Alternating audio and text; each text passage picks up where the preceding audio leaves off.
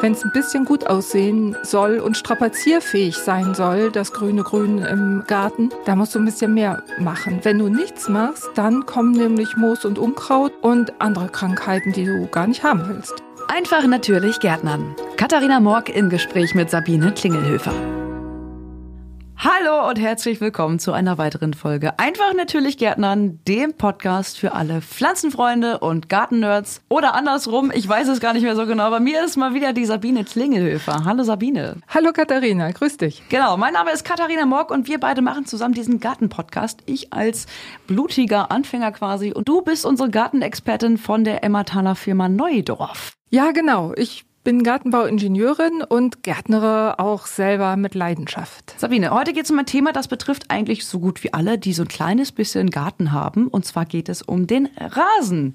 Denn man mag es kaum glauben, auch der braucht so ein kleines bisschen Pflege. Was muss ich denn da eigentlich machen außer mähen? Naja, das kommt ja darauf an, was du haben willst. Wenn du äh, ganz anspruchslos bist, dann brauchst du auch wirklich nur mähen. Aber ähm, wenn es ein bisschen gut aussehen soll und strapazierfähig sein soll, das grüne Grün im Garten, da musst du ein bisschen mehr machen. Wenn du nichts machst, dann kommen nämlich Moos und Unkraut und andere Krankheiten, die du gar nicht haben willst. Okay, also wahrscheinlich auch so ein kleines bisschen Düngen, oder? Ja, ja, ja, ja, unbedingt. Also ohne Düngen nichts Gutes im Rasen, muss ohne man sich Düngen, merken. Ohne Düngen geht gar nichts. Reicht denn da einmal im Frühjahr zu düngen oder wie sieht das aus? Also das ist schon mal nicht schlecht, aber das zweite Mal im Herbst oder im Spätsommer besser gesagt, erst dann wird's richtig rund, weil im Lauf des Frühjahrs und des Sommers verbraucht der Rasen einfach die Nährstoffe und dann wird er so langsam immer hungriger.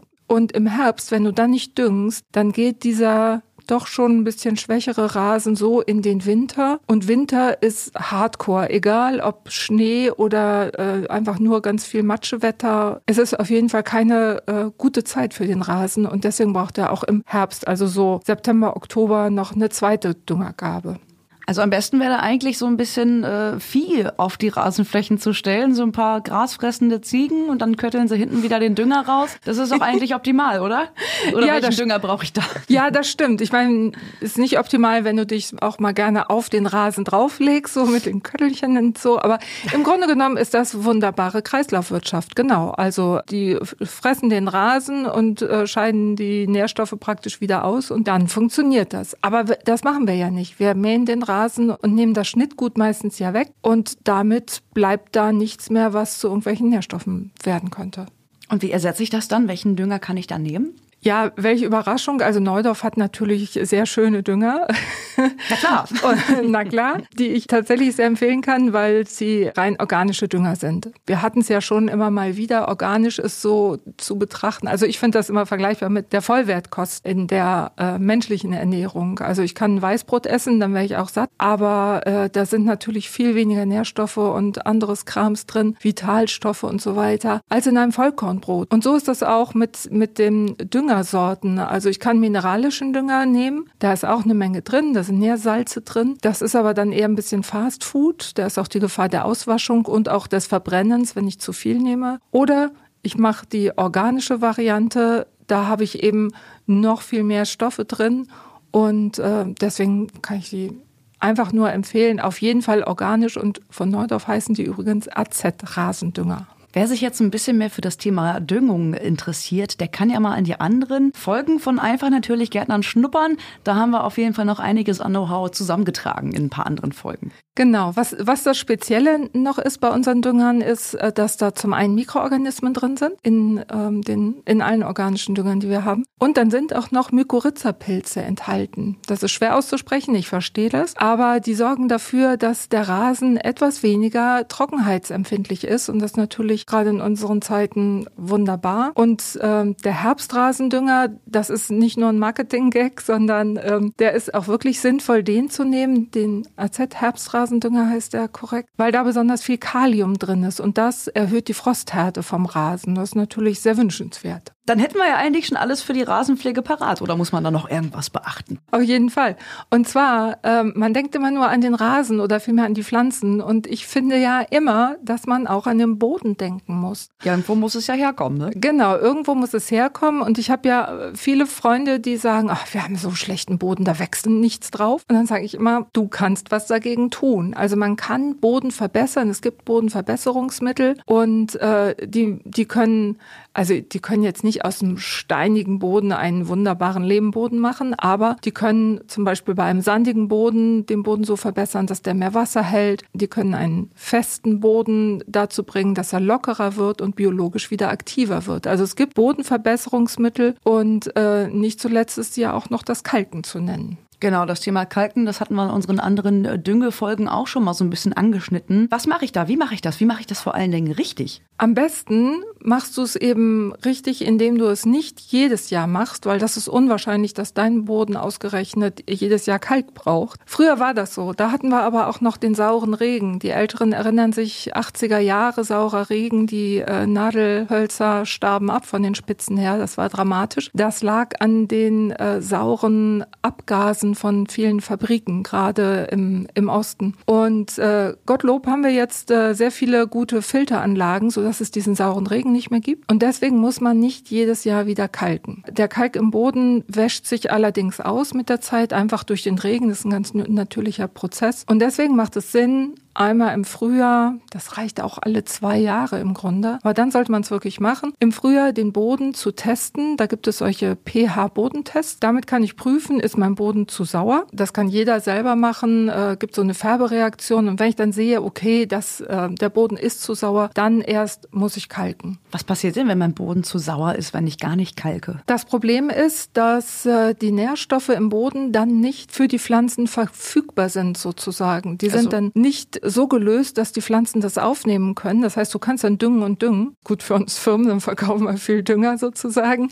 Aber äh, das ist schlecht für die Pflanzen, weil die können es einfach nicht aufnehmen. Und deswegen ist es wichtig. Außerdem ist Kalk, das können sich, glaube ich, viele gar nicht so vorstellen, aber Kalk ist auch wichtig für einen krümeligen Boden. Der hilft den Bodenorganismen dabei, dass der Boden, dass die einzelnen Bodenteilchen miteinander so locker verkleben, dass sie ähm, ein stabiles, krümeliges Gefüge machen, dass ich einen perfekt lockeren Boden bekomme. Und dann hatten wir ja noch das Thema Boden verbessern. Das klingt ja sehr allgemein. Genau, ich habe es ja eben schon gesagt. Also man kann einfach wirklich was tun. Bei sandigen Böden, da hilft der Bentonit Sandbodenverbesserer. Das ist so ein Tonschichtmineral, das ich einfach ausstreue. Zwischen diesen Schichten dieses äh, Minerals, da kann ganz viel Wasser und auch Nährstoffe gespeichert werden. Und wenn ich das jedes Frühjahr immer wieder mache, dann verbessert sich der Boden nach und nach. Für alle Bodenarten sinnvoll ist es, den ähm, Therapreta Bodenverbesserer auszubringen. Der hat auch eine sehr große Oberfläche und ist ein ideales Medium für Bodenmikroorganismen. Die lieben das, sich darin zu verstecken. Der kann auch ganz viel Wasser und Nährstoffe speichern und macht den Boden auch lockerer dadurch. Therapreta hört man ja auch aktuell immer mehr davon, von diesem Wundermittel sozusagen. Was ist denn eigentlich mehr Vertikutieren? Beim Thema Rasen, da schreien alle immer von allen möglichen Ecken Vertikutieren, Vertikutieren, Vertikutieren. Was hältst du davon? Ich halte davon gar nichts. Okay, warum? früher war ja alles besser bekanntermaßen. Na klar. Und früher wurde nur im Notfall mal vertikutiert, da war das was Besonderes. Heute ist man eher was Besonderes, wenn man nicht vertikutiert. Alle denken irgendwie, man muss vertikutieren, das ist beste Rasenpflege und dann tun die Leute das und dann hat man hinterher diese ganzen Berge an Zeug, wo man auch nicht weiß, wohin damit, wie vielleicht, lästig. Vielleicht müssen wir einmal ganz kurz erklären, was Vertikutieren eigentlich ist. Was macht man oh, dabei? Es gibt, ähm, da gibt's Geräte für, Handgeräte, das ist eine sehr schweißtreibende Angelegenheit und man kann auch äh, solche Geräte mieten oder auch kaufen mit Motor. Und zwar haben die solche rotierenden Messer und damit schlitzt man den Boden an und reißt automatisch damit Moos und Unkraut hinaus. Das kann man machen. Aber viele Leute sagen auch, dass, sie, dass der Boden endlich mal richtig Luft bekommen muss und dass ja so viel Rasenfilz da drin ist, dass man den da rausholen muss. Dann fange ich gerne mal an zu sagen, ja, Rasenfilz. Also Rasenfilz, was soll das sein oder was ist das? Das sind abgestorbene Rasengräser, die sich nicht zersetzt haben. Warum haben die sich nicht zersetzt? Vielleicht habe ich ein Mulchmeer und äh, da bleibt das abgeschnittene Gras ja auf dem Boden liegen. Es sterben auch ganz natürlicherweise immer mal Rasengräser ab, so einzelne Halme. Und die sterben sterben ab und natürlich sollten die sich zu Humus zersetzen. Das tun die auch in einem biologisch aktiven Boden, wenn ich immer wieder schön Bodenverbesserung gemacht habe und organische Dünger mit Mikroorganismen eingesetzt habe. Dann gibt es gar keinen Rasenfilz. Also ich zu Hause in meinem Garten habe einfach keinen Rasenfilz. Der soll sich zersetzen, der soll Humus werden und dann ist alles gut. Das ist mal der eine Punkt. Der zweite Punkt ist, wenn ich den Rasen anständig mit Nährstoffen versorge, dann haben Unkräuter und auch Moos wenig Chancen, weil der Rasen ist dann so dicht, dass da eben Unkrautsamen schon erstmal gar nicht richtig gut keimen kann. Das heißt, wenn ich den Rasen gut pflege, dann brauche ich gar nicht vertikutieren. Und der letzte Punkt dazu ist, ähm, die meisten Leute denken, viel hilft viel. Das heißt, ich ritze den Boden nicht nur zwei Millimeterchen an, wie es eigentlich sein soll, sondern ah, ein bisschen tiefer. Das, das ist dann, kommt gut Luft im Boden und so super. Und ich denke nur, der arme Rasen. Ihr verletzt die ganzen Wurzeln. Der Rasen wurzelt nur oberflächlich. Und dann werden die alle angeschnitten. Aua!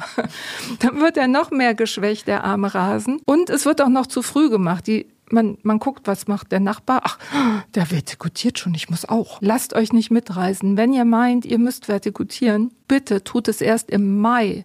Das ist total uncool vielleicht, aber wenn, wenn man das im März macht, der, der Rasen ist noch schlapp vom Winter her und dann werden die Wurzeln verletzt, da brauche ich nicht weiter reden, das tut dem nicht gut. Also erst düngen im Frühjahr, im März, dann sechs Wochen warten, bis der Rasen richtig so im Wachstum ist und dann im Mai gerne vertikutieren, wenn ihr meint, es muss. So viel zum Vertikutieren. Ein emotionales Thema, ich merke das schon. Sabine, noch einmal ganz kurz zum Thema Moos.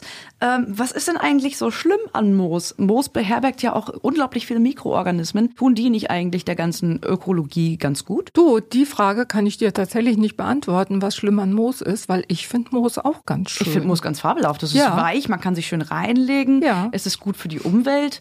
Es, riecht angenehm. Ich habe auch nichts gegen Moos. Der Witz ist ja, ähm, Moos ist gerne da, wo Schatten ist. Also in der prallen Sonne hat man eigentlich weniger Probleme mit Moos. Und da, wo Schatten ist, wächst Rasen sowieso nicht gut. Also ich habe mit Leuten gesprochen, die Jahr um Jahr unter den Bäumen und hinterm Haus wieder neu Rasen aussehen und das Moos wegvertikutieren. Und da denke ich auch, Mensch Leute, lasst doch das Moos, ist doch schon grün. Das hat mir noch keiner erklären können, was daran schlimm ist. Und lasst das Moos da wachsen, um Himmels Willen. Wo es blöd ist, ist, also wenn, wenn ich da vielleicht äh, rumbolzen will und so, da ist Moos natürlich nicht besonders strapazierfähig. Also da, wo ich viel rumlaufe, da wird sich Moos vielleicht nicht so lange halten. Aber ansonsten lasst doch das Moos da, wo es mhm. hin will. Ich hatte neulich auch mal eine Dokumentation gesehen über Moose. Da gibt's ja in Japan, in japanischen Gärten, Gärten, die komplett auf Moos basieren. Ja. Also riesige Mooslandschaften, das sieht ganz toll aus. Ja, genau. Aber da werden dann natürlich die Gräser und alle anderen Kräuter entfernt und nur das Moos gelassen.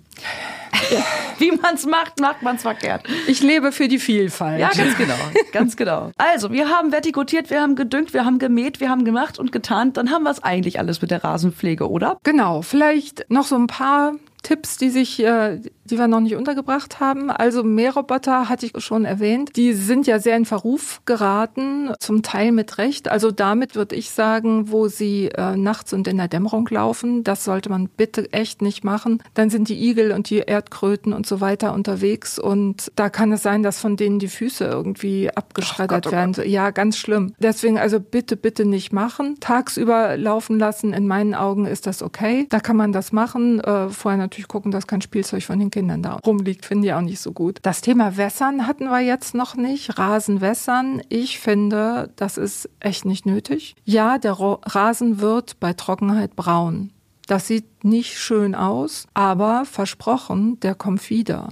Also mhm. ich gieße ja unseren Rasen auch nicht und der kommt tapfer jedes Jahr wieder. Das macht also nichts, weil ich, ich finde, wenn man, solange man Regenwasser noch hat, äh, kann man das gerne machen. Dann zwei, dreimal in der Woche wässern, bloß nicht jeden Tag. Aber bitte kein Trinkwasser. Ich finde, das geht heutzutage gar nicht mehr. Noch ein Tipp zum Thema Rasenschnitt. Wer den Rasenschnitt abfängt, den kann man sehr gut unter Sträucher äh, zwischen die Himbeeren streuen und so ist ein super Rohstoff. Ich habe mir zum Teil schon von meinem Nachbarn den Rasenschnitt geholt, weil ich äh, keinen Rasenschnitt auffange. Der, der war sehr froh, weil er den immer zum Grünschnitt bringt. Und ich war froh, weil ich habe, ja, also je mehr organisches Material ich habe, umso besser. Mhm. Der wird dann quasi auch zu Humus oder wie? Genau.